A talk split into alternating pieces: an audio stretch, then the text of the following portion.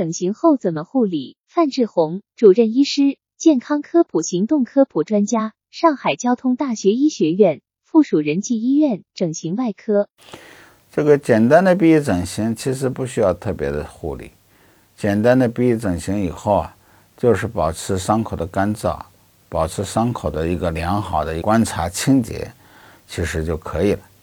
但当然，复杂的这个鼻翼整形手术啊，特别是鼻翼再造的这样一个手术啊，因为它牵扯到一个组织游离移植的问题，所以它的护理呢，相对来讲可能会显得是尤为重要的。一般鼻翼的需要做耳廓软组织复合组织游离移植的这个患者啊，这个手术以后局部的温度啊，相当的重要。如果说要是受冷受凉了以后啊，它的成活率可能会下降，手术失败的可能性呢就会增加。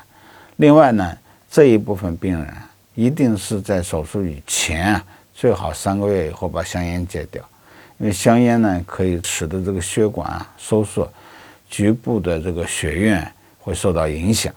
如果血运受到了影响，那我们游离移植的组织啊，通常情况下是不能够成活的。还有一个很重要的呢，就是加压包扎。